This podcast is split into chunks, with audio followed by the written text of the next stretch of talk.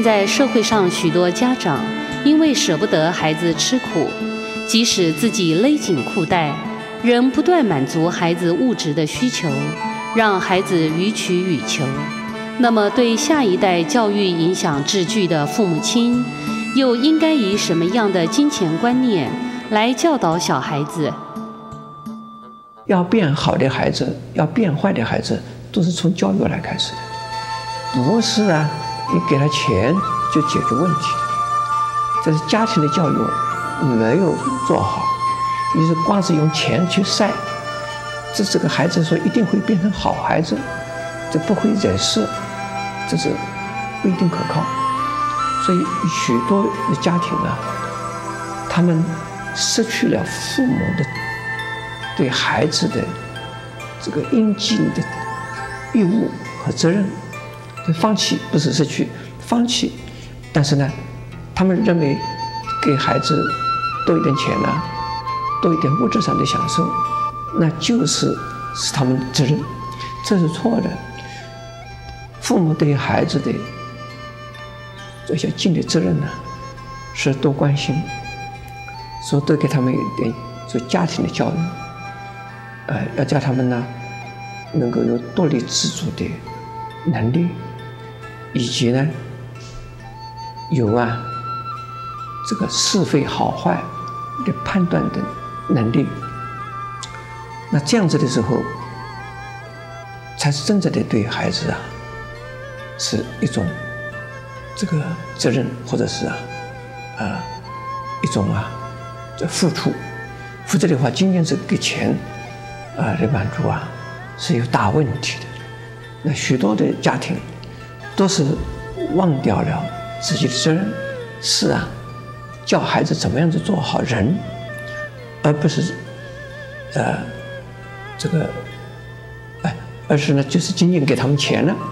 那这个是一个大问题了。所有的基础教育都是从家庭开始，父母的身教言教对孩子的影响是很大的。因此，要引导孩子培养正确的理财观念，父母要从自己做起。啊，我看到很多的有钱人的孩子，他们不读书，他们书读不好，家庭很好。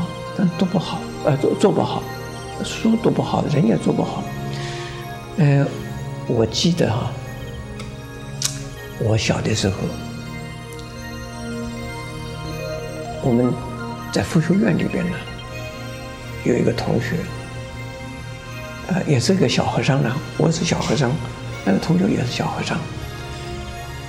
这个小和尚，啊，这个同学呢，他的。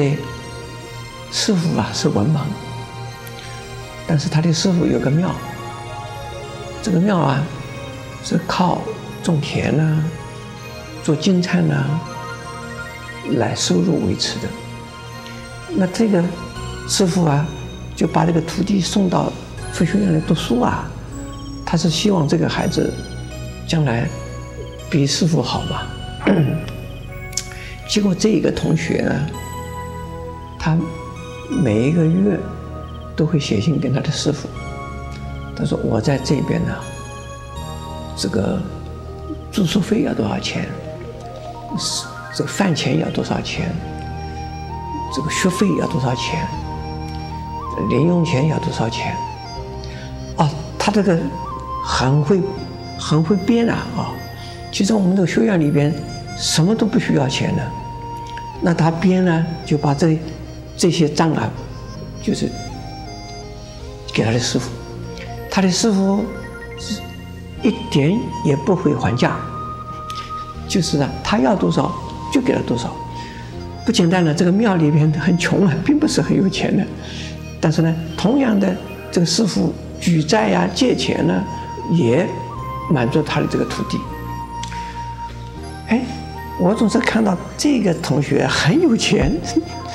他很有办法，穿的衣服好，用的东西好，吃的东西常常零食，还有常常请客，还有呢，常常偷着出去看电影、看看评剧。啊，我们没有钱，我们没有事，他常常啊夜里边逃出去看戏，因为他有钱啊，啊，因此在学校里边常常被记过啦、升级啦，他书也都不好，最后是被开除的。那像这样的一个人，你看看，这有这么好的一个师傅，结果是他是书都不好，品行不好，呃，没前途啊。那我举这个例子了，所以是这个孩子们呢，不要仅仅是从物质上满足，呃，否则的话，举债来这个让孩子挥霍，这是害了自己。苦了自己，还有呢，也是，害了孩子。不要以为快乐的孩子，孩子并不快乐，欲望是没有办法满足的，欲望是没有办法能够得到啊，所以是终极的，那到最后就是一个麻烦。因此，很多人误以为宗教人士多不食人间烟火。不懂得如何运用财物，但事实上，佛教里确实有具体的方法，教人怎么样使用金钱。钱是要用的，不用等于没有钱。就是没有钱的时候，也要用钱。用了钱以后，才会找钱来。这个是啊，呃，对，对我来讲，对佛教来讲，这个是最穷的人，没有钱的人需要布施。已经穷了，你叫他怎么布施？没东西可以布施啊。但是呢，为了要布施，就要去想办法。为了不是不是抢钱啊、偷钱呢，而是去赚钱，或者是呢，你是乞丐的话，你想是乞讨钱，然后呢就是布施，这是光明正大的，并不是啊，这个啊，并不是偷抢。所谓乞讨钱，现在来讲就是物化。比如说，像我这个团体里边呢，我们的很多的信徒都不是有钱的人，但是呢，他们对于我们这个团体所做的事，他们非常的敬仰、佩服、认同。他们自己没有钱怎么办呢？他们要想办法布施，怎么布施啊？就劝人家来捐钱。劝的是谁呢？劝的他认识的人嘛。他们没有钱的人，遇到的都是没有钱的人，那都是劝那些没有钱的人来布施。那怎么办呢？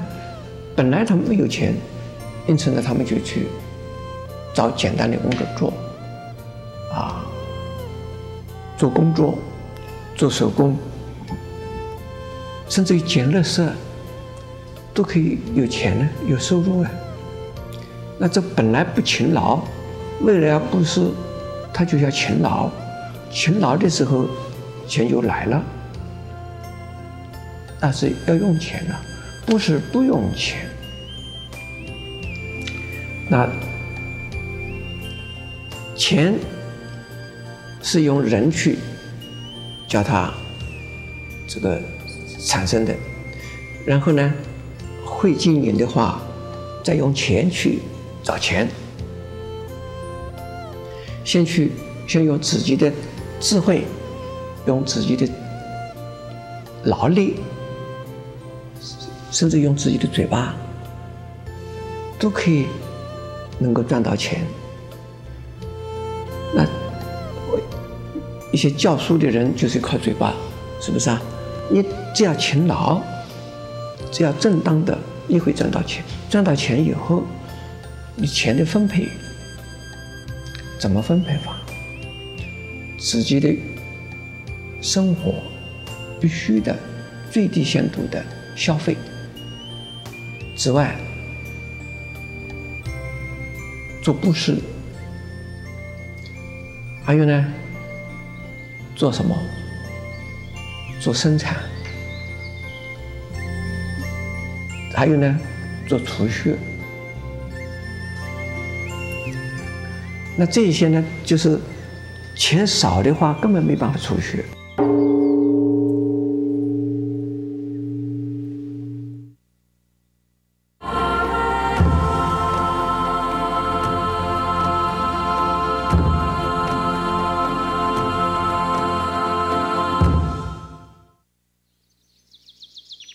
善用分配、布施、生产和储蓄的原则，是理财生财的最佳方式。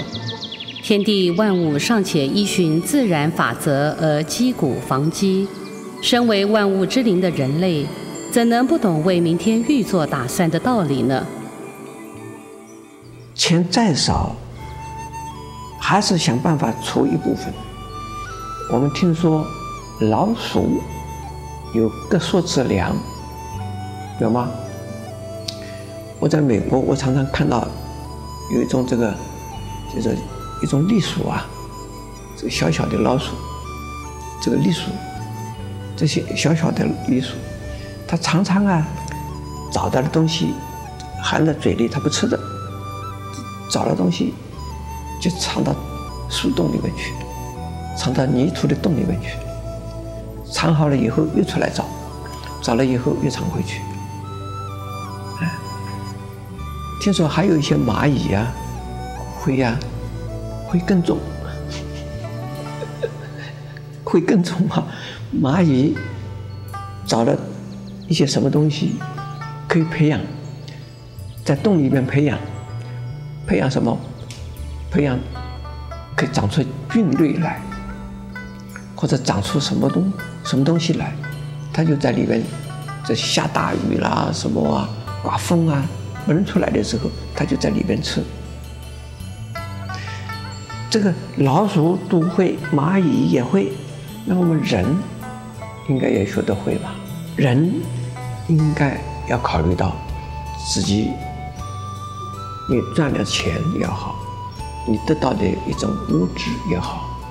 你要有些储蓄，要储藏一些啊，一些用品、食物。那比如说，我们现在台湾来讲啊，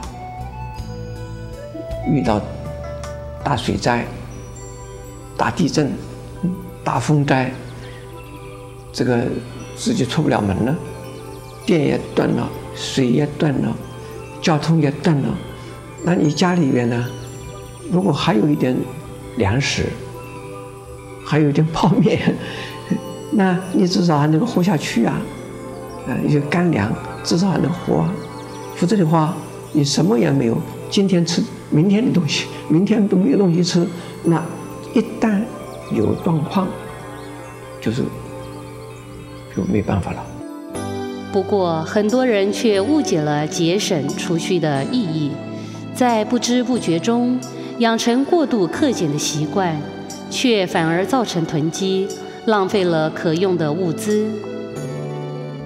那人必须要储蓄，储蓄呢是非常重要的一桩事，但是储蓄的过分，那就跟囤积啊，那囤积也是错的，囤积就是烂了、坏掉了，对你自己是没有用的，人家需要但是没有，你囤积在那边也没有用，这是错的。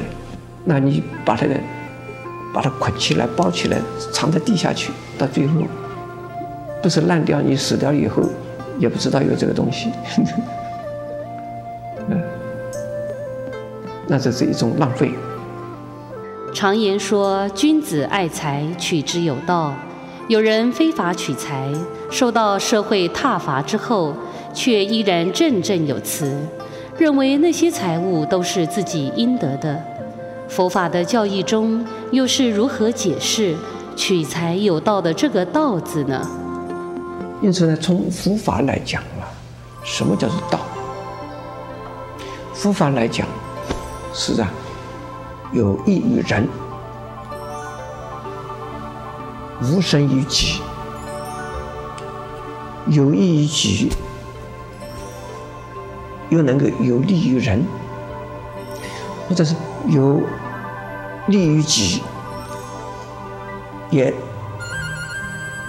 无害于人，或者是既能够有利于己，又能够有利于人，不仅仅利于另外一个一个人，而是对于整个的一个社会的环境都是有利的，不是破坏的。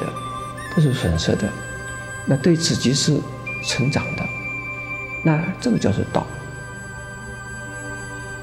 这个标准呢是这样子，因此呢，对于人，对于人呢，应该用慈悲心呢来对待的，不管是这个好人坏人，用慈悲心对待他；对于事情，用智慧。用理性来处理事情，不管是什么事情，那就是有道。说取之有道，你居然要取，取什么？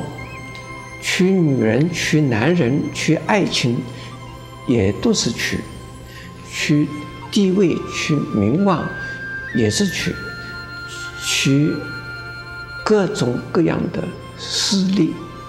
也是取，那你取任何个东西，小的、大的，任何一样东西，啊，不管是属于啊有形的、无形的，你取，就是要考虑到自己和他人、自己和社会的责任。如果是一个菩萨行者，那是他的道德标准更高。就是菩萨呢，是啊，是不是有利于己是不考虑的，自己有没有利不考虑的，而只考虑到对众生有没有利益。为了众生的利益，自己是可以奉献的，不是牺牲，就是奉献的，不考虑自己利害得失。也不考虑自己呀、是被人家看成什么样，这都不考虑。只要众生得到利益，我愿意奉献，我愿意啊去做。那这就是菩萨了。